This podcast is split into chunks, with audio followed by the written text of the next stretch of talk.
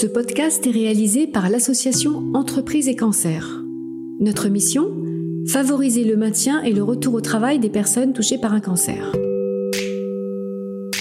La coopération interprofessionnelle entre les acteurs de santé et l'impact que cette coopération a sur le retour au travail est au cœur des échanges que vous allez entendre.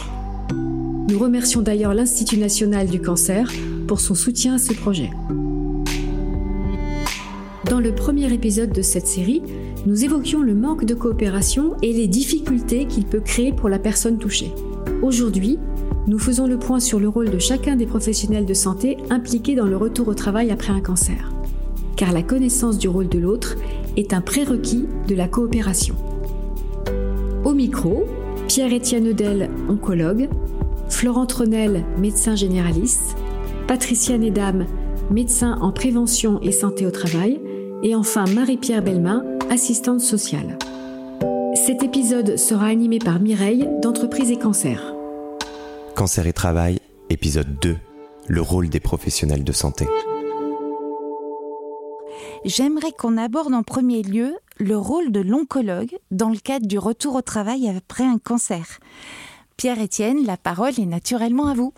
Alors le rôle de l'oncologue est effectivement de définir une stratégie thérapeutique. Cette question du, travail et de la prise en charge du cancer, elle se pose dès la première consultation. Et finalement, durant cette période qui dure plusieurs mois, euh, le travail est mis un petit peu de côté.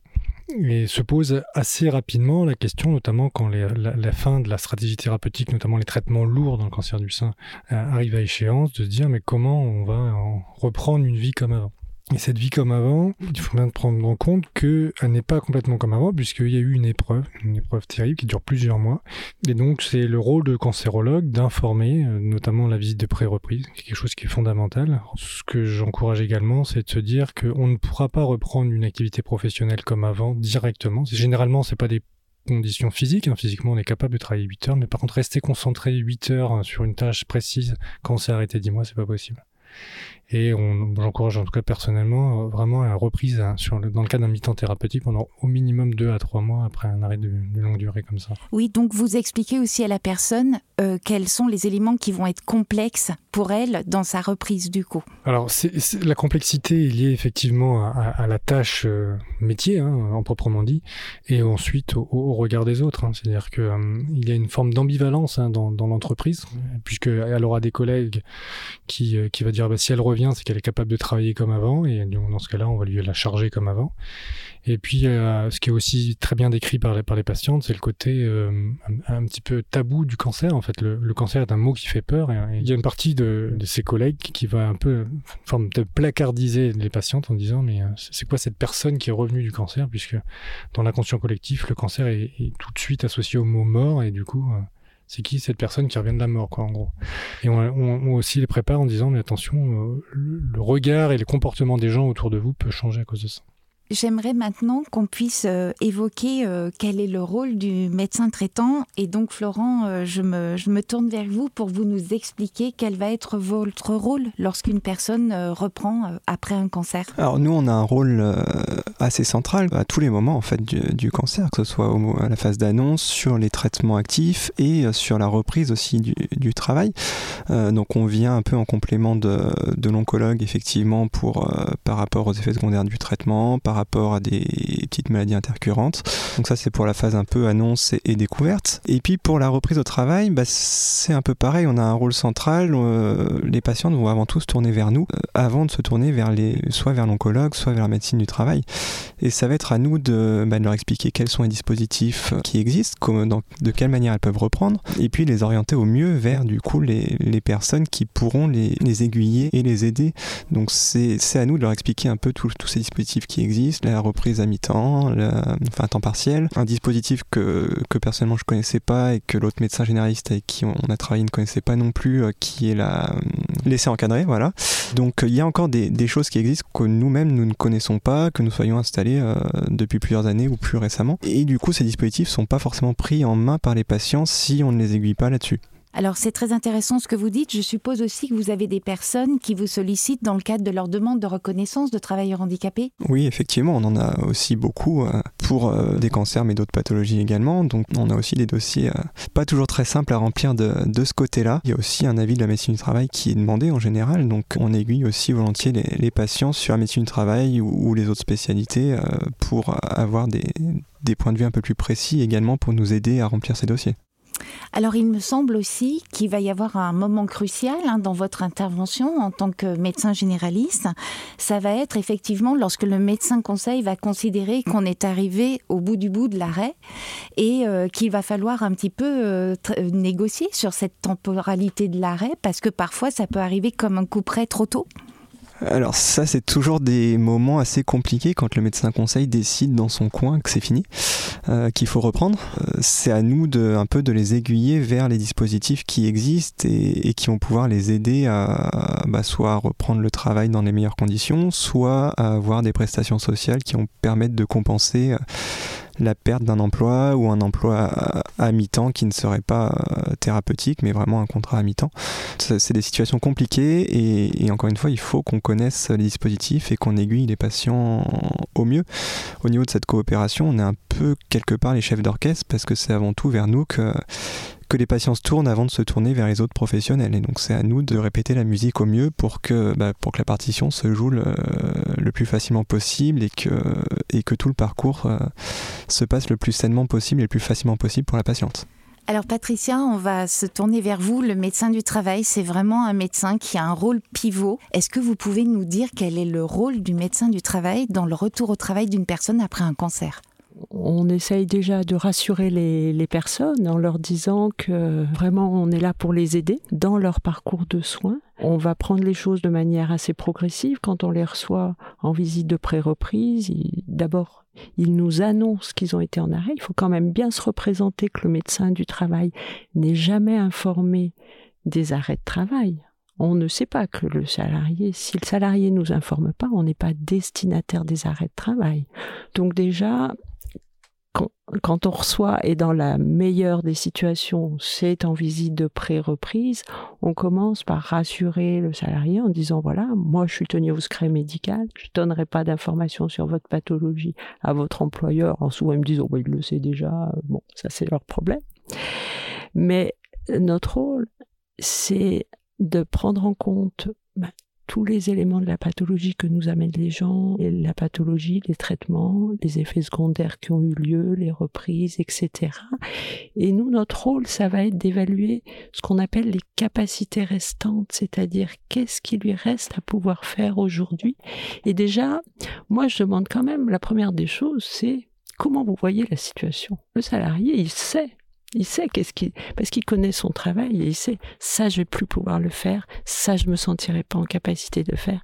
Et ça, moi, rester 8 heures par jour au travail, aujourd'hui, j'en serais incapable, j'ai besoin de dormir, j'ai besoin de dormir l'après-midi, de faire une sieste. Et toute la, toute la démarche qu'on va faire, nous, c'est d'essayer de voir comment remettre le pied au travail tout en gardant les soins, les traitements, mais de garder le lien avec le travail. On sait que les gens vont d'autant mieux qu'ils arrivent à garder le lien avec le travail. Et à partir de ça, nous allons donner des conseils à l'employeur en termes de de travail, de répartition du travail. Nous avons une équipe autour de nous avec des infirmiers, des conseillers aux préventions qui peuvent également se rendre dans l'entreprise pour adapter au mieux. On essaye de faire du sur-mesure et d'adapter au mieux les préconisations qu'on va donner à l'employeur en fonction du travail, en fonction de l'activité et en fonction de la pathologie pour permettre à la personne sans aucune culpabilité de reprendre le travail et de d'apporter sa pierre à l'édifice dans le travail, ce qui lui redonne un peu confiance.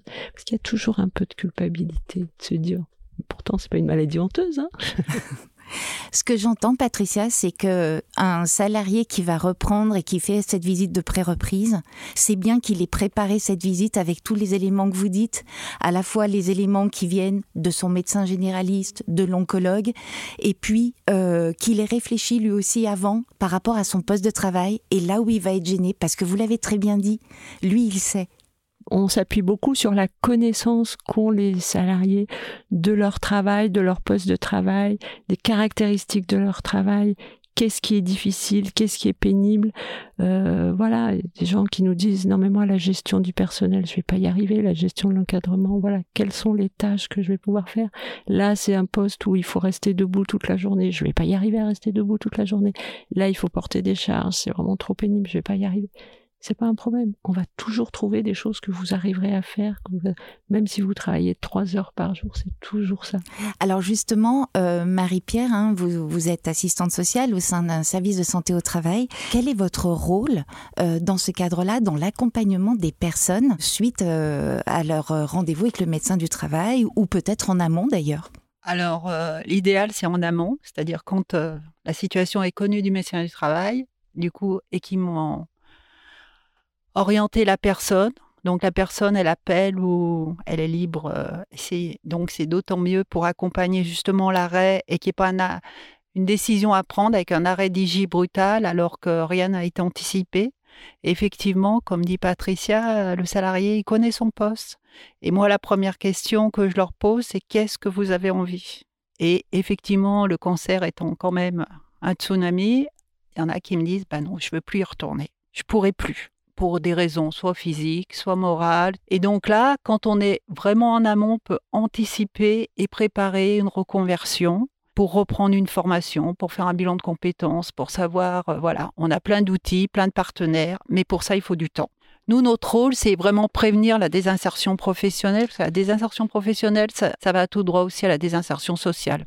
Donc, en tant qu'assistante sociale, euh, c'est mon cheval de bataille. Vous m'avez parlé un jour d'un trépied oui, euh, un être humain, oui, pour moi, euh, moi je présente souvent ça aux personnes. C'est pour moi, et c'est un trépied. Il y a le volet santé, le volet professionnel et le volet social. Et quand il y en a deux qui s'écroulent, eh ben le trépied il tombe.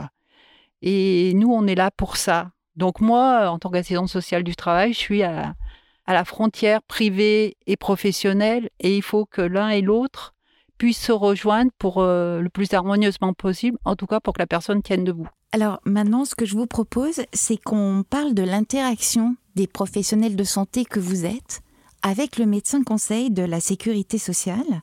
Et euh, du coup, euh, Marie-Pierre, j'aimerais que vous me disiez qu'est-ce qui fait qu'un médecin conseil va convoquer une personne pour lui signifier euh, le risque de, l'arrêt des, des indemnités? Alors le premier critère, c'est la durée de l'arrêt. L'arrêt, c'était à trois mois, six mois, un an.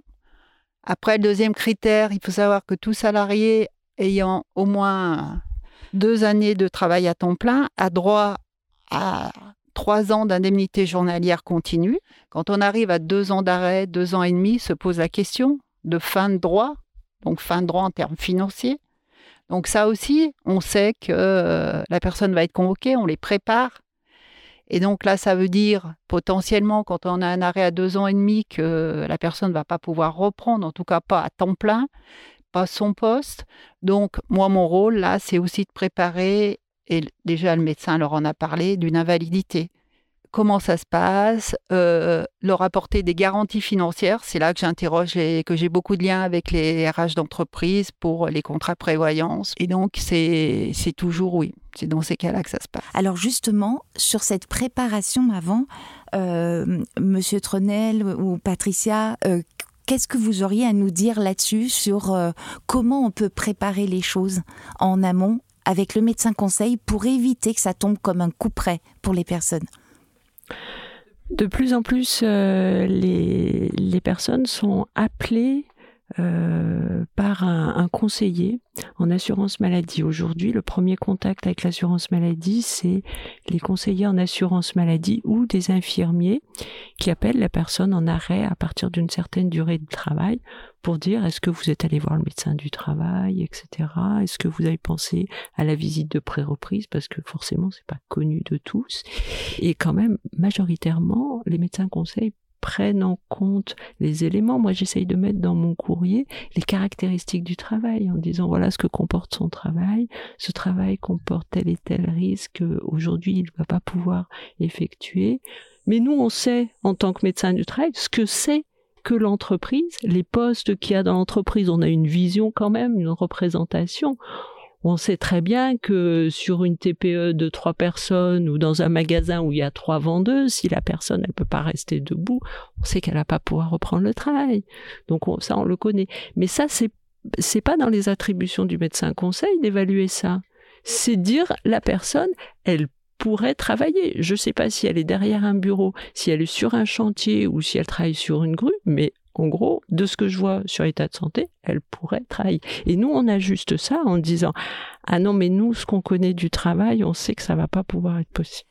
Euh, Florent, est-ce que vous voulez euh, ajouter quelque chose euh, par rapport à cette coopération avec le médecin conseil? La coopération avec le médecin conseil, elle est assez compliquée. Euh, jusqu'à présent, c'était le néant et elle a tendance à s'améliorer euh, ces derniers mois et ces dernières années. On a de plus en plus quand même de liens avec eux, de moyens de les contacter directement par rapport à un patient et eux aussi hésitent un peu moins à le faire. Euh, et on voit aussi fréquemment qu'ils redirigent eux directement sur le médecin du travail pour poser des questions précises parce qu'encore une fois, on n'a pas les mêmes rôles et on n'a pas la même vision du patient. Il y a encore du chemin à faire, mais euh, on se rapproche d'une coopération euh, tous ensemble. Avant de se quitter, on va écouter le témoignage de Robin qui va nous dire comment lui, il voit les choses en tant que manager dans son entreprise.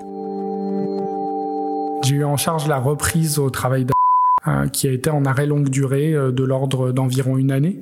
Moi, j'étais euh, nouveau manager dans cette entreprise, jamais confronté à ce type de, de, de situation, le retour au travail après une longue maladie. Le jour de son retour, finalement, c'est le premier contact. Euh, moi, je le qualifie finalement de deuxième premier jour, on va dire, puisque bah, c'est important de lui dédier un moment personnalisé. Euh, certes, c'est quelqu'un qui revient dans l'entreprise, mais euh, des choses ont changé, et pour le salarié et, euh, et pour l'entreprise. Là, on a décidé de dédier un temps spécifique pour analyser euh, la capacité à répondre aux missions et à adapter éventuellement ces dernières, suivre les progrès effectués. Et notamment euh, du fait de, du mi-temps thérapeutique, euh, il y a un élément qui a été mis en avant et qui a été vachement facilitant, c'est l'autorisation que nous a donné à de pouvoir communiquer sur son état de santé auprès de l'équipe, de manière à, en, toute transparence, à partager euh, une situation qui n'était pas standard. Euh, les troubles cognitifs, c'est quelque chose qui ne se voit pas forcément. Le besoin, très concrètement, de répéter quelque chose pour pouvoir le retenir, euh, c'est des éléments sur lesquels l'équipe pourrait être embêtée ou ne pas comprendre. Le fait de pouvoir être en transparence, de partager en transparence, ça nous a permis de, de vachement assainir euh, euh, la relation entre l'équipe et ce qui était de retour. On a évoqué la possibilité de mettre dans une position de, de, formation pour reprendre euh, les acquis nécessaires au travail. Et elle a eu un, moment formidable, une question d'un des nouveaux arrivants qui participait à la formation qui, qui a posé la question, mais finalement, t'es ancienne ou t'es nouvelle? Et ce à quoi elle a répondu avec un grand sourire, bah les deux. On a mis en place un référent qui avait pour mission de l'accompagner dans son quotidien pour qu'on puisse lui poser des questions euh, qui pourraient sembler un peu gênantes pour quelqu'un qui est là dans l'entreprise depuis un petit moment, euh, ou alors de façon un peu plus opérationnelle, euh, zut, je sais plus faire ça alors que je savais le faire.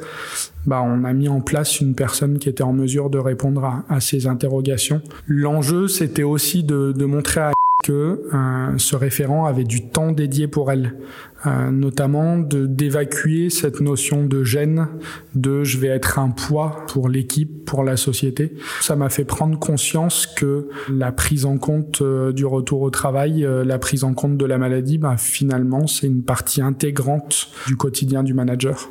Dans la relation qu'on a eue avec les différents intervenants euh, médicaux, on a notamment eu le cas de, figure pour la reprise euh, dans le cadre du mi-temps thérapeutique, avec euh, l'évolution du, taux de, présence en entreprise, la discussion avec le télétravail aussi, la possibilité ou non de travailler en télétravail. L'enjeu, c'était de discuter de, des ressentis sur les capacités de faire une reprise à un taux plus important ou d'être en télétravail ou non. Euh, et, et c'est des interfaces qu'on a eues avec le, médecin du travail qui nous a largement écoutés et qui nous a permis de mettre en œuvre euh, et fait confiance par rapport euh, au ressenti qu'on avait pu avoir nous en entreprise. Je dirais que c'est plutôt rassurant de savoir qu'on a des, des, professionnels de santé qui puissent être à notre écoute, qui puissent nous accorder aussi la confiance sur les ressentis à la fois du, du salarié et du manager. Est-ce que vous avez envie de réagir à ce témoignage? Bon, je pense euh, à vous, Patricia, en tant que médecin du travail, et puis aussi peut-être Pierre-Étienne hein, sur euh, l'aspect des troubles cognitifs hein, qui sont à nouveau évoqués là dans, dans ce témoignage? Oui, sur les troubles cognitifs, c'est quelque chose qu'on rencontre euh, beaucoup, hein, et puis c'est très intéressant. Euh, et ce qui est évoqué, euh, je suis nouveau, pas nouveau. Les personnes, moi, m'ont déjà dit, mais j'avais l'impression d'être une stagiaire de troisième en entreprise quand j'ai repris, parce qu'il fallait vraiment me faire faire du, du bas. Donc moi, je rassure, je dis, mais vous inquiétez pas, c'est normal, tout le monde passe par... Enfin, c'est un peu attendu. Les choses reviennent petit à petit. C'est un peu long, ça va être un peu trop long, vous allez être impatiente, mais d'où l'intérêt du temps partiel thérapeutique pour vraiment laisser le temps à cette, cette situation où on est, on est un faux débutant, on commence progressivement mais vraiment l'intérêt, c'est quand même euh, d'avoir un accueil favorable de la part de l'entreprise et de et de la collectivité de travail. Et les gens sont très surpris de la façon dont ils sont accueillis ou pas. Et, certains me disent, euh, mais j'ai été très chaleureusement accueilli par certains. Par contre, certains autres collègues avec lesquels je m'entendais très bien, mais j'avais l'impression qu'ils avaient très peur de me parler. Après, qu'est-ce qu'on dit aux gens, etc. C'est voilà, c'est assez délicat le, collectif de travail et la, la, la possibilité qu'on a nous médecins du travail, c'est d'abord on connaît les, les personnes qui travaillent dans l'entreprise, on sait si l'environnement est favorable et si l'employeur sera euh, dans la comment dire dans l'écoute et attentif à, à accepter de mettre en place du télétravail ou certains aménagements qu'on pourrait demander, c'est quand même beaucoup plus favorable. Pierre-Étienne, vous, vous, avez envie de, rebondir sur euh, le témoignage? Déjà, c'est un peu un témoignage idyllique. Hein. Euh, c'est vraiment l'entreprise chez qui euh, on aimerait travailler. Euh, malheureusement, ça se passe pas toujours comme ça. Euh, la remarque sur les troubles cognitifs, je rassure, hein, souvent c'est plutôt juste des troubles de mémoire, des troubles de l'attention, mais c'est vraiment, on fait pas des malaises ou, des crises d'épilepsie. Hein, c'est pas, ça le sujet. Euh, là encore, dans, ce que je disais tout à l'heure, physiquement, en dehors d'un problème de déficit moteur séquelaire d'une intervention chirurgicale ou d'un agent de chimiothérapie, le plus grosse difficulté pour une, reprise d'une activité professionnelle, c'est justement la concentration. En fait, c'est-à-dire que ce que nous on fait naturellement sans s'en rendre compte, et ben quand vous reprenez après un, un 10 mois, 12 mois d'arrêt de travail, en fait, tout va vous demander un effort. Cet effort va demander beaucoup, beaucoup, beaucoup, beaucoup d'énergie. Et euh, j'encourage moi mes patientes à faire des, des, des, petits jeux, un jeu de mémoire, des, des choses comme ça, euh, bien, bien durant durant la, la, prise en charge, pour essayer de, de, de continuer à muscler ce, ce, ce, cerveau et faire en sorte que la reprise de, de l'activité professionnelle dans le cadre d'un mi-temps thérapeutique, donc un temps partiel thérapeutique, ça, je, je, je, je réinsiste là-dessus, elle se fasse de manière euh, la plus linéaire possible. Une bonne coopération interprofessionnelle médicale facilite la reprise du travail pour la personne touchée par un cancer. Si vous souhaitez en savoir plus, je vous invite à écouter le troisième et dernier épisode de notre série qui dévoilera ce qu'est un parcours de retour au travail réussi lorsqu'il y a coopération entre les professionnels de santé. Vous pouvez retrouver toutes les informations relatives à ce sujet et à l'actualité de l'association sur notre site internet www.entreprise-cancer.fr. À bientôt!